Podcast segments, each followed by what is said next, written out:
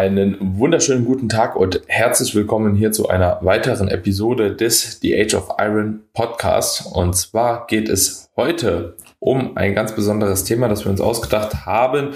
Hatten wir jetzt, glaube ich, in der Form auch bisher noch nie gemacht. Und zwar haben wir gedacht, zum Jahresende beziehungsweise zum Jahreswechsel vielmehr, könnte man ja mal wieder eine kleine Community QA Folge abdrehen. Und dahingehend haben wir auf Instagram, auf Tobis Kanal und auf meinem Kanal eine Fragerunde gestartet und ein paar Fragen reingeholt und gehen heute mal auf die Fragen von euch ein und hoffen, dass wir euch dann auch dementsprechend ein bisschen ausführlich, ausführlichere Antwort geben können, wie sie beispielsweise in der Instagram-Fragerunde beantwortet werden kann. Dementsprechend würde ich sagen, lass uns gar nicht lang rumschnacken und mit den Fragen reingehen. Tobi, willst du Bitte, mal anfangen? Ja. Bin, ich bin gespannt, was die Leute, ja, was die Leute so wissen wollen. Es ist, wir haben ja eh schon viel auf dem Podcast besprochen.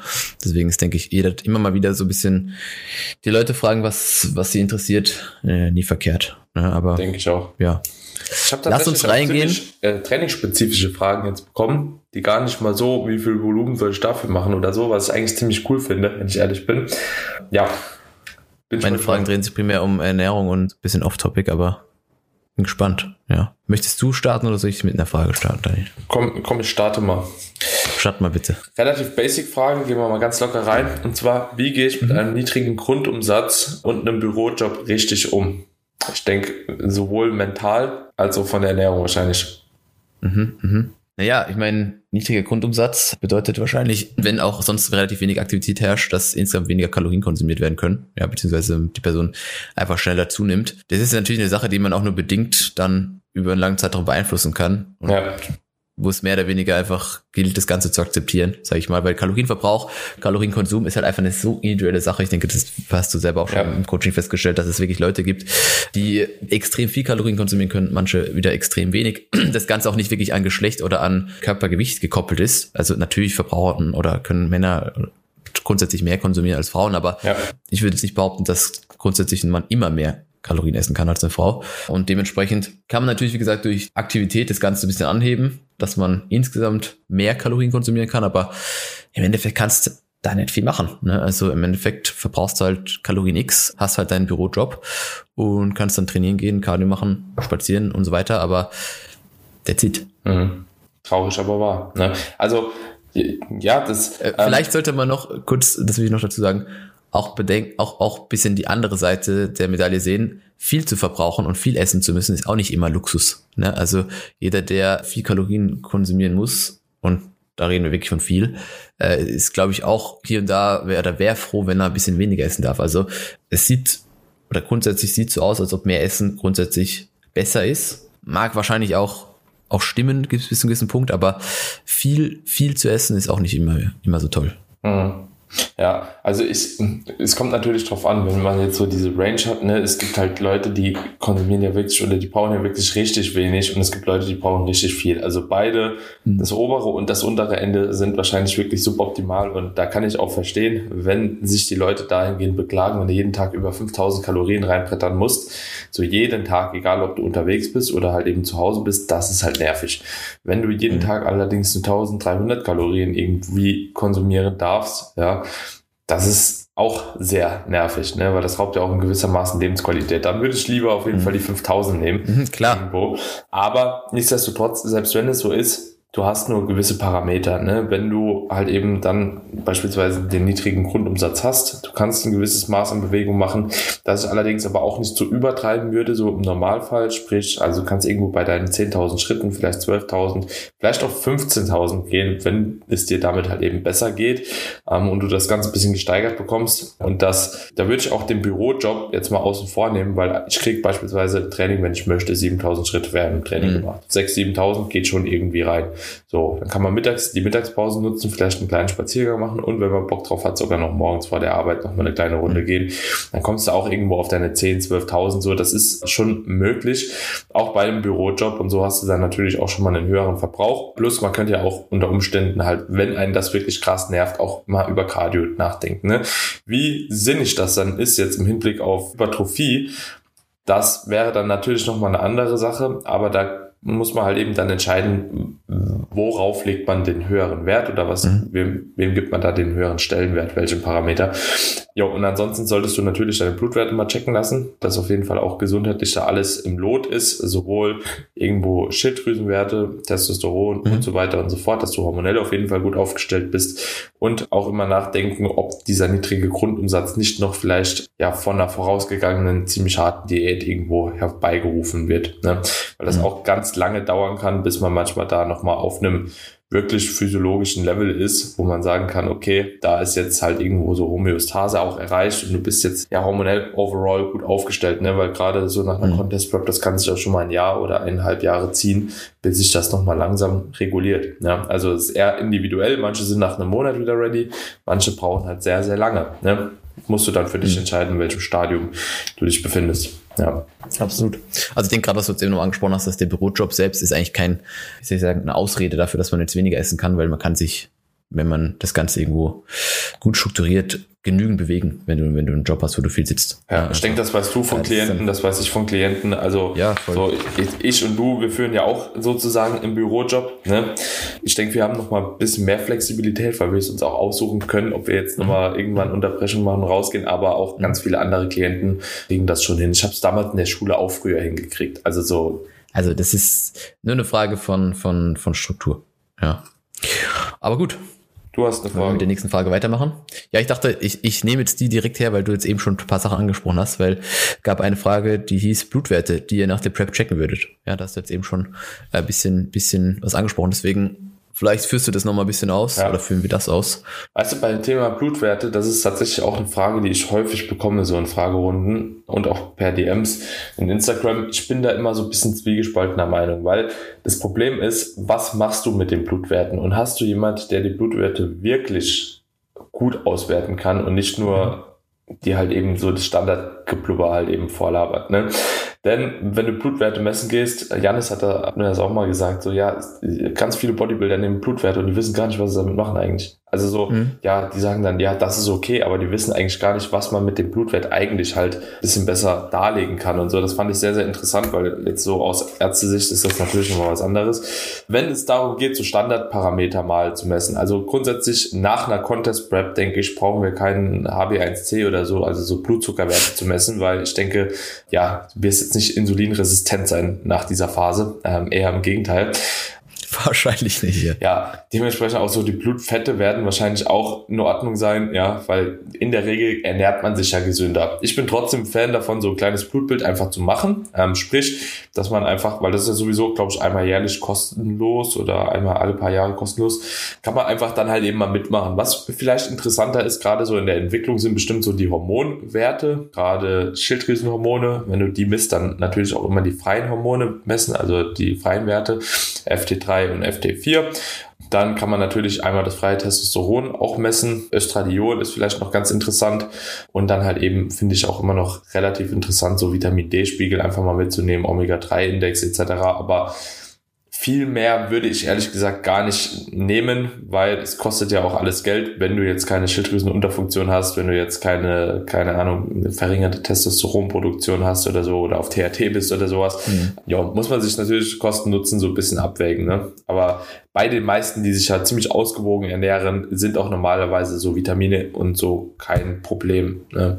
Mhm. Ja, also, hast du noch denke, was du gesagt hast? Na, ich meine, was du jetzt gesagt hast, hat, hat ziemlich gut äh, zusammengefasst. Vor allem, ich denke, wenn, dann sind so Hormonwerte relativ interessant. Es wäre halt auch einfach gut, wenn die Person vielleicht auch im Vorfeld schon einen Bluttest gemacht hat, ja, dass sie einfach eine Basis hat, um die Werte auch vielleicht ein bisschen zu vergleichen, weil einmal einfach nur nach dem, nach der Prep jetzt Blutwerte zu nehmen, ist halt, ich glaube, damit kann man relativ wenig, wenig anfangen, wenn man es nicht so wirklich vergleichen kann zu der Zeit davor. Ja, mhm. klar, du hast dann, du hast dann einen Ist-Wert und kannst mit dem sicherlich auch was anfangen, aber ich denke auch so ein bisschen die, die Entwicklung zu, zu sehen, finde ich, denke ich, ziemlich interessant. Also ich würde dann eher davor und danach nehmen, statt, äh, ja, nur ja. danach. Ja. ja, oder halt eben in weiterer Folge. Ne? Also, ja, voll. Ja, ja. wenn du dann gewissermaßen halt länger schon dran bist ne? und noch mal ein bisschen mehr auch in den fortgeschritteneren Recovery State, sage ich jetzt einfach mal, kommst, dann kann das natürlich auch äh, immer interessanter werden. Genau. So, ich würde mal weitermachen mit Bitte. einer nächsten Frage. Und zwar, was sagst du zu Kraftsport mit 15? Können wir vielleicht ein bisschen ausweiten die Frage, was sagst du zu Kraftsport im jüngeren Alter? Ja, also ich denke, wenn das Ganze, sag ich mal, bedacht angegangen wird und, und da nichts übertrieben wird, würde ich behaupten, dass das Ganze äh, auch in dem Alter funktioniert. Ja, also ich denke jetzt nicht, du musst mit 8 im Fitnessstudio sitzen und, und Bankdrücken machen, aber 15, 16, wenn du das, wenn du da früh genug anfängst, ja, und wie gesagt, Dinge richtig machst, und ich denke, die Informationen gibt's ja mittlerweile, dann kannst du da relativ viel, sag ich mal, abholen, ne, wenn du, wenn du da Dinge richtig machst und bist halt mit, siehst halt mit 20 so aus wie manche erst mit 30 oder nie. Ja, also, ja. Ich habe mit 14 auch angefangen. Wann hast du angefangen? Mhm. Ich war ziemlich spät, ich habe erst mit 22 oder so angefangen. Ja, okay. Ja, ja. 23, sowas. Ich war 14, also 14,5 oder sowas. Ja, ja. Ja, ja also umso ja, früher also, du mit dem Sport anfängst, umso besser eigentlich. Ja, es, es ist wirklich so. Ich denke, wie gesagt, jetzt so mit 8 brauchst du nicht im Gym hocken, aber so 14, 15, 16, ich glaub, wenn du halt die Dinge da richtig machst, weil wenn du da, ich meine, es ist, ist eh immer, wenn du was falsch machst, ist es eh ja. ist egal, wie alt du da bist, ist einfach schlecht. Aber ich denke, es ist umso wichtiger, je früher du damit beginnst, dass du einfach nicht fünfmal in der Woche Kreuzheben machst. Busy hat einfach mit 8, glaube ich, angefangen. Okay, ja, gut. Erklärt einiges. Warum, wie sie so ausschaut, ja, wollte gerade sagen. Acht oder zehn war es. Der war mal auf dem Podcast hier und da habe ich ihn auch gefragt. Das war ihre. Und der Thomas, den ich jetzt bei den Junioren gestellt hatte, ja. der hat auch mit zehn, ja. glaube ich, angefangen. Ja. Ja. Krass. Also, das ist irre. ja, so, so kommt dann aber halt auch ein Look zustande, wo die Leute sagen, boah, wie geht das denn? Ne? Die einfach nicht wissen, was davor eigentlich schon an Arbeit investiert wurde. Weil wenn jemand mit 19, 20 auf der Bühne steht und der länger trainiert als, keine Ahnung, ein Großteil der Leute, die da vielleicht doppelt so lang trainiert, wie, wie der Großteil, der da mit einem auf der Bühne steht, dann, dann ist es halt was, was man in der Physik sieht. So, ja. Frage. Definitiv. Ich würde jetzt äh, vielleicht noch dahingehend anmerken, dass die Leute, die halt eben in so einem frühen Jahr oder frühen Alter anfangen, auch da wirklich nochmal halt einen Wert drauf legen, sich noch intensiver halt mit der richtigen Technik irgendwo zu beschäftigen und da vielleicht auch erstmal in Begleitung halt trainieren. So, das finde ich eigentlich in der Zeit ziemlich relevant, ob das jetzt mit einem Online-Coach ist oder ehrlich gesagt gerade bei so Anfängen eher mit einem PT, also mit einem Personal mhm. Training mhm. oder mit einem Trainer vor Ort, würde ich mir auf jeden Fall halt eben zu Nutzen machen und nicht einfach reingehen und irgendwas machen, weil es da einfach halt eben eine größere Relevanz noch hat, weil natürlich auch ähm, viele Dinge dort etabliert werden für die weitere Karriere. Aber ja, finde ich da einfach noch ein bisschen wichtiger und dann ist, hat das Ganze eigentlich auch jetzt nicht unbedingt so eine Altersgrenze. Mhm, absolut. Ja, oder Mindestalter, sage ich jetzt mal. Ja. Next one. Yes, gut. Welcher Struggle beschäftigt euch als Athlet am meisten? Worüber denkt ihr viel nach? Puh, cool. Puh. also, ich sag mal so, das ist ja so auch immer ein ewiger Wandel, würde ich mal sagen. Mhm. Also, worüber man als Athlet nachdenkt. Also, ich glaube, ganz am Anfang war es bei mir, oder das hat sich so gewandelt von irgendwelchen strukturellen, in Anführungsstrichen, Schwächen. So von wegen, ja, sind meine Beine gut genug für die Bühne? Das war so, so ein Struggle ob ich hart genug arbeite, ist beispielsweise bei mir nie eine Frage. Also so, das ist was, das frage ich mich nie. Gehst du hart genug rein? Ja, gehe ich. Brauche ich auch gar nicht irgendwie umdenken. Was ich manchmal noch irgendwo so hab, ist tatsächlich bei der Ernährung. Also machst du bei der Ernährung genug richtig oder bist du dazu gemütlich? Also weil da bewege ich mich eher so an dem unteren Ende, sage ich jetzt mal, von dem, was man eventuell machen könnte, wo ich aber trotzdem denke, dass es genauso gut funktioniert, wie wenn man halt eben noch akribischer ist. Weißt du, was ich meine? Mhm, mhm, also es gibt ja auch so diese, dieses 80-20-Prinzip. Ich bin eher so, wo ich sagen würde, keine Ahnung, ich spiele mich da halt eben in dem, was funktioniert und habe aber keinen Bock halt eben meine Lebensqualität so runterzuschieben für beispielsweise noch ein akribischeres Tracking oder so. Mhm, oder noch mehr Einschränkungen im Hinblick auf die Nahrungsmittelauswahl oder ein Post-Work Workout kein Fett zu konsumieren oder so. Ne? Also so, das ist so ein Ding, was mich ab und zu beschäftigt, aber ich glaube nicht, dass es so einen großen Impact hat, ehrlich gesagt, aber es geht mhm. trotzdem immer mal wieder in den Kopf. Und dann Thema Stoff oder nicht Stoff ist auch auf jeden Fall ein Thema. Ja. Okay. Also jetzt so immer relevanter geworden. So, ne? Einfach weil, ja, nachdem wir jetzt auf der WMBF Worlds waren, nachdem wir jetzt auf Lateral O waren, ist halt so die, diese Vorfreude auf weitere Wettkämpfe relativ gering. Gering. Und mhm. das, was man in dem Sport jetzt noch rausholen kann, in Anführungsstrichen an Titeln, ist jetzt auch relativ mhm. gering. Und das Diätleiden, wage ich jetzt einfach mal so zu behaupten, ist, glaube ich, natural auch deutlich höher. Ja. Jo, und dementsprechend, so auf einer Olympia zu stehen, wäre halt auch mal fresh. Ne? Also, aber ja, da ist halt dann wiederum die Frage, kann man es überhaupt dahin schaffen? Wie reagiert man drauf? Ist einem das gesundheitlich das, das wert? Und bisher bin ich halt immer noch sehr, sehr stark in dem Netty State. Aber es ist trotzdem halt eben immer wieder so eine Frage, die ich mich auch stelle, was wäre, wenn? Ne? Also so, das auf jeden Fall doch deutlich präsenter als noch vor zwei, drei Jahren. Ja, ja. das sind so Fragen, die mich als Athlet beschäftigen.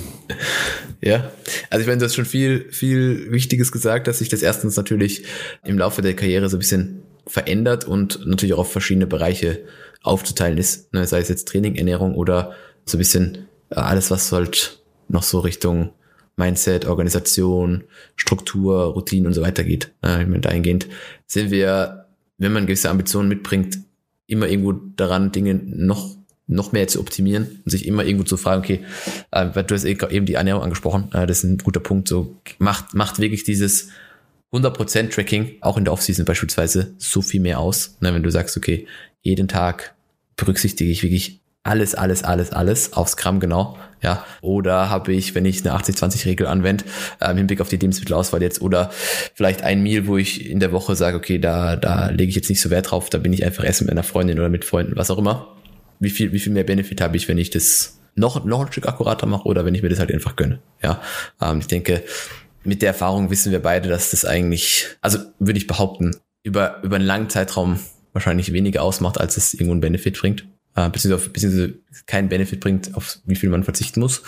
Stoff, so war es in meinem, in meinem Kontext tatsächlich nie wirklich, wirklich ein Thema, muss ich ganz ehrlich sagen. Jeder, klar, hat da mal drüber nachgedacht, aber ist für mich ziemlich, ziemlich einfach für mich persönlich zu beantworten. Ja, das heißt, das ist eine Sache, die mich eigentlich weniger beschäftigt, vor allem in letzter Zeit, weil ich mich im Naturalsport dann doch sowohl als Coach als auch als Athlet doch sehr wohl fühle. Aber ja, ich meine, trainingstechnisch ich finde, man gibt halt auch viele Fragen ab, dadurch, dass wir beide Coaches haben. Ja, ja, ja. ja äh, das ja, ist halt so ein Punkt. Ja. Als, als Athlet, der keinen Coach hat, denkt man sicherlich über viel mehr nach, aber in dem Moment, wo du Training einfach an eine andere Person abgibst, beschäftigt dich dahingehend natürlich um einiges weniger. Ne? Weil dieses, muss ich noch die Übung machen, soll ich da noch einen Satz dazu machen, passt vielleicht so besser, muss ich meinen Split umstellen. Also die ganzen Sachen, die du am Anfang von der, von deinem Training, Trainingskarriere so ein bisschen hinterfragt hast, die habe ich schon seit lang, langem nicht mehr. Mhm. Und, und genau, ja. die sind eigentlich so ein bisschen einfach ausgelagert. Deswegen, also. Also mir ist vielleicht jetzt auch noch eine Frage gekommen, die ich mir auch immer wieder stelle. Auch bei mir natürlich reichen die Umfänge, beispielsweise, die ich für eine Muskelgruppe absolviere, wirklich aus. Und ich glaube, ich glaube, das ist auch so ein Ding, das wird man nie komplett streichen können, weil es immer so ein bisschen ungewiss bleibt. Also so, klar, man hat irgendwo die Daten, man vertraut dem Prozess, man hat auch irgendwo Bilder, die man immer wieder mal macht, aber trotzdem bleibt immer die Frage, könnte es noch besser gehen? Und ich glaube, das wird sich auch nie ändern. Also ich, bei, bei mir zum Beispiel, egal ob ich einen Coach habe oder nicht, ich hinterfrage immer mhm. kritisch, macht das gerade Sinn, was ich mache, so, ne? Und ich denke, das ist aber Absolut. auch wichtig, um hungrig einfach zu bleiben, so, ne? Und dann fällt man auch nicht in so ein, so ein Loch, wo einem das Ganze einfach egal wird. Weißt du, wie ich meine? Mhm. Also so, mhm. weil wenn es dir anfängt, egal zu werden und du einfach nur noch mhm. machst, weiß ich nicht, ob du den Drive auch so aufrechterhalten kannst. Genau. Genau. Also was ich eben gesagt habe, ist ja weniger darüber nachdenken. Ja. ja nicht gar nicht, genau, sondern ja. einfach weniger, wenn man das auslagert. Da bin ich voll bei dir. Ähm, eh, eh generell Dinge zu hinterfragen, auch wenn man das an eine Person abgibt, ist ja nie verkehrt. Mhm. Gerade in, in unserem Coaching-Dasein wird es ja nochmal deutlich stärker passieren, wie wenn ich jetzt mit Coaching nichts am Hut habe, nur Athlet bin, in Anführungszeichen, ne, und mich auch gar nicht groß mit der Materie befassen will, sondern ich will einfach nur trainieren, in Anführungszeichen, und einen Plan haben von, von jemand. Äh, wir als Coaches, wenn wir bei Coaches in, irgendwo sind, sind ja dann doch, glaube ich, nochmal ein bisschen komplizierter, in Anführungszeichen, was ich meine. Mhm. Also wird es ja nochmal da die eine oder andere Rückfrage geben, die eine andere Person vielleicht nicht stellt. Aber ja, Dinge, Dinge immer wieder zu hinterfragen und sich, sich äh, zu fragen, ob, ob das, was aktuell getan wird, auch wirklich genug im Sinne des, des Ausführens ist, ist sicherlich eine Sache, die, die nie so richtig verschwindet. Hm. Ne? Ja. ja. Jeder kennt es ja, wenn der ja. Offseason einfach macht und macht und macht und dann sich irgendwann so denkt, okay, hm, jetzt passiert noch genug oder nicht. Ne? Das ist so eine Sache, die, glaube ich, jeden betrifft. Auf jeden Fall. Ja. ja.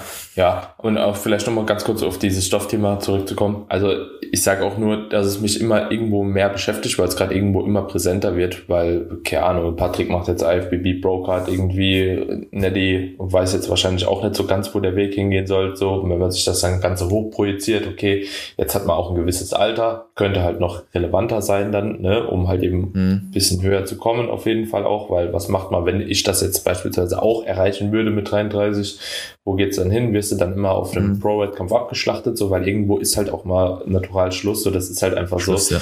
Oder startest du halt eben die nächsten 13 Jahre noch auf einer WMBF Worlds oder whatever halt, ne? Das ist, das sind halt so Dinge, wenn man ein gewisses Leistungsstadium erreicht hat, wo man sich dann tatsächlich anfängt zu fragen, wo soll es hingehen? Und dann mhm. fängt man auch so an, als Athlet irgendwo zu reflektieren und immer, ja, weshalb macht man den Sport eigentlich wirklich? So, also das ist gerade eigentlich tatsächlich gar nicht so schlecht. Das ist jetzt ist vielleicht komisch, dass es durch die Thematik kommt, aber man reflektiert mhm. tatsächlich so sein ganzes Athletendasein. Warum macht man mhm. was? Was für was steht das Natural und so weiter und so mhm. fort. Und deswegen hatte ich auch für mich jetzt schon gesagt, ja, das für Natural ist auf jeden Fall viel höher präsent mhm. als halt mhm. diese ganze Stoffthematik. Egal wie cool das ist, vielleicht mal auf dem O zu stehen, am Ende gehst du trotzdem in dein eigenes Gym wieder. Am Ende machst du triffst dich trotzdem mit den anderen Leuten so, mit denen du dich sonst immer triffst, ja. Es ändert sich halt nichts, außer halt, du stehst auf größeren Bühnen und siehst halt anders aus. So, und dann mhm. ist halt auch wieder so die Frage von Selbstwertgefühl, so, was gibst du dem Ganzen, ne? Warum fängst du überhaupt an? Und so, und ja, da sehe ich mich irgendwie einfach halt nicht. Aber wie gesagt, ist, was nicht ist, das kann ja mal werden. Ich will da einfach niemals nie sagen. Aber es ist auf jeden Fall, finde ich, auch interessanter geworden in den letzten Monaten, Jahren auch so ein bisschen so, seitdem die Classic Physik ist und man halt eben auch sieht, dass man mhm. natural da auch schon ganz gut bestehen kann, so bei den Amateuren. Mhm. Und das lässt einen ja dann auch erhoffen oder erahnen, wie das halt aussehen könnte, wenn es halt mal, ja, bisschen mehr wird. Ne? Ja. Spannendes Thema. Ja. Ja, absolut. Gut. Dann hätte ich noch Frage. eine. Und mhm. zwar ähm, würde ich ganz gerne mal auf eine Trainingsfrage gehen, jetzt vielleicht zum Abschluss Bitte, auch. Ja. Jetzt haben wir schon 24 Minuten. Sissy Squat, neue Übung, aber kein Verständnis. Eine Aufklärung darüber wäre top. Wir können ja mal auf Sissy Squats allgemein eingehen und vielleicht auch auf einen Sissy Stand bei beispielsweise einer Beinpresse. Jo, willst du mal da reingehen? Ja, also ich finde die Frage schon ziemlich lustig eigentlich. Neue Übung, kein Verständnis dafür. Ist, ist, ist schon mal die erste Frage. Äh, das ist ein Problem. Warum, warum wird die Übung dann ausgeführt? Ja. Und wenn das von der Coaching-Seite vorgegeben wurde, warum wurde es dann nicht erläutert? Warum dann letztendlich dieser CC Stand, CC Squat? Weil es ist auch die Frage, macht die Person jetzt wirklich CC Squats frei oder macht sie irgendwie CC Hex Squats oder CC Leg Press oder CC, keine ja, Ahnung. Ja, Man kann ja man kann ja viel letztendlich machen. Ja, im Endeffekt ist es immer das gleiche Ziel, dass wir eine Übung haben, die die Quads trainiert, die die Quads vor allem sehr stark dehnt. Ja, also wir haben sehr viel Knieflexion und sehr viel Stretch auf den Quads, können in der Regel sehr wenig Last benutzen, weil eben sehr wenig auch mithelfen kann und die Sache auch in relativ instabil ist, würde ich sagen. Und ich glaube, es gibt grundsätzlich für Quad Development deutlich sinnvollere Übungen. Aber das wäre jetzt erstmal, was mir zu den kurz einfällt. Also, wie gesagt, die, die, die, die Frage muss lauten, warum wird das nicht erläutert und was ist das Ziel von den ja. Squats? Also, grundsätzlich denke ich, Sissy Squats kannst du ja auch in zwei Varianten ausführen, beziehungsweise ich kenne einmal die Sissy Squats mit gestreckter Hüfte, die du beispielsweise in einem Rack machst, ne, wo du dich bei genau. an beiden Seiten genau. festhältst und quasi ja, ja. in die Knieflexion mit gestreckter Hüfte noch reingehst und die Hüfte was eigentlich auch dauerhaft so gestreckt bleibt. Genau. Ja, Was für mich auch so klassisches diese kurz sind und nicht diese, ich glaube, du meinst noch die andere Variante. Es gibt ja diese Vorrichtung halt, ne? Genau. Ja, genau, genau. Ja. ja. In der sehe ich halt gar keinen Sinn. ich irgendwie noch bekloppter. Nee, genau. Also die finde ich, die finde ich komplett behindert. Vor allem ah. zermürbt es mir persönlich auch die Knie komplett, ne? Also jetzt das täuscht nicht nur an, sondern davon würde ich wirklich komplett Abstand nehmen von diesem CC Squad Ständer, der, der ist komplett überflüssig. Ja. Wenn, wenn wir wirklich von CC Squad sprechen, dann wirklich die Variante, die du gerade gemeint hast, die ich auch meinte, dass wir eben gestreckte Hüfte haben, sehr viel Stretch auf die Quads bringen, relativ eng halt stehen. Bei dieser Variante halt auch, finde ich, was heißt finde ich? Ich glaube, es ist tatsächlich die beste Übung, um Rectus femoris wirklich am besten zu treffen weil wahrscheinlich wirst du keine Variante haben. Also Rectus femoris ist quasi einer von den Quad-Muskeln mhm. ähm, mhm. und das ist der einzige, der zusätzlich über die Hüfte zieht und letzten Endes im Knie eine Streckung macht und in der Hüfte eine Beugung. Und dadurch, dass du halt eben so in der maximal vorgedehnten Position bist, sollte er natürlich auch irgendwo mehr Kraft entwickeln können. Ne? Außer das vielleicht noch ein Lying, Lying Leg Extension. Außer das, ja.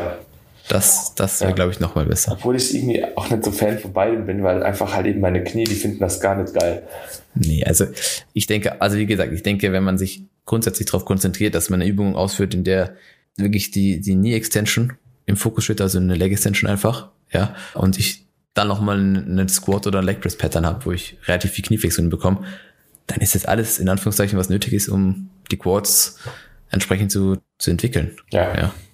Ja. Also ich glaube, ja. also Tom Platz hat auch nicht gute Beine bekommen, weil er Sissy Squats an der Heck gemacht hat oder so, oder weiß ich mal. Ja. Aber, also das, aber weißt du, das, es gibt aber auch IFBB Pros, ne, die haben nur Beinstrecker gemacht und haben komplett auch ihre Beine. Das ist halt auch. Ja. ja. also gibt, gibt so und so, aber ja, ich finde es jetzt auch, wie gesagt, wenn im Stehen an einem Rack oder etwas dergleichen, so mit gestreckter Hüfte, mhm. Sissy Stand bei Beinpresse finde ich zum Beispiel eigentlich schon relativ geil.